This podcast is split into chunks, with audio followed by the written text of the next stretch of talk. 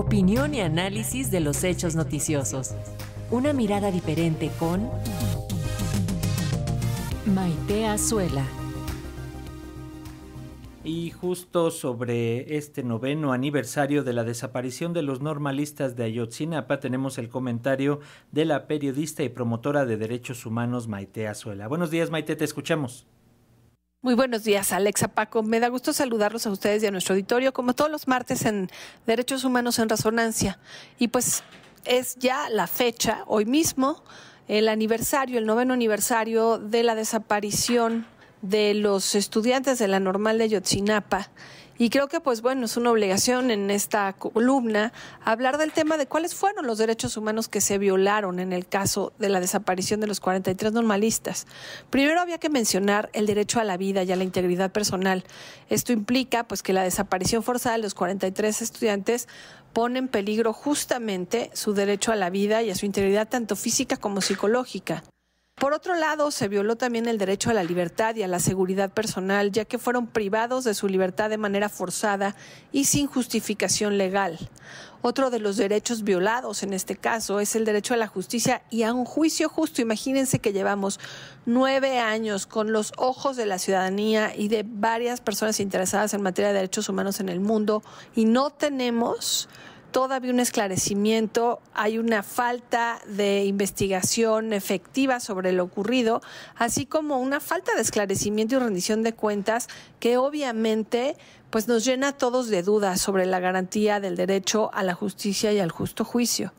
Otro de los derechos violentados en este caso es el derecho a la verdad. Y bueno, pues es complementario con el punto anterior, ¿no? La falta de información clara y precisa sobre lo sucedido, así como la falta de respuesta sobre el paradero de los estudiantes, que impide que la ciudadanía cuente con el ejercicio del derecho a conocer la verdad y sobre todo las víctimas indirectas, quienes son ellas los padres, las madres, los hermanos, los familiares, amigos de los estudiantes desaparecidos. Tendrían hoy en día el derecho a saber cuál fue el destino de sus personas queridas.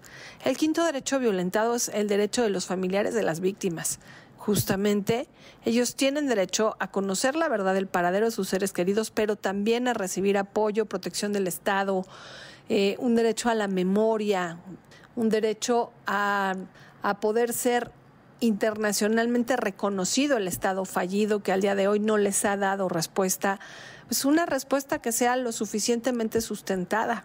El último derecho sería el derecho a la tutela judicial efectiva y a recurrir a un tribunal competente e independiente, ya que como sabemos, pues no hay avances significativos en las investigaciones y el proceso judicial, lo cual obviamente aumenta el número de dudas, la incredulidad, la falta de certeza sobre la efectividad de los mecanismos legales en este caso.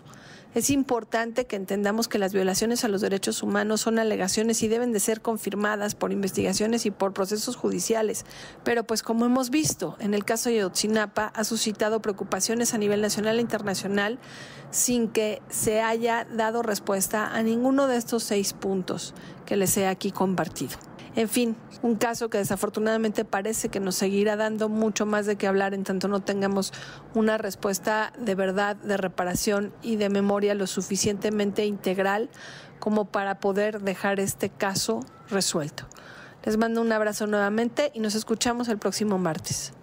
Así es, nos escuchamos el próximo martes en Derechos Humanos en Resonancia.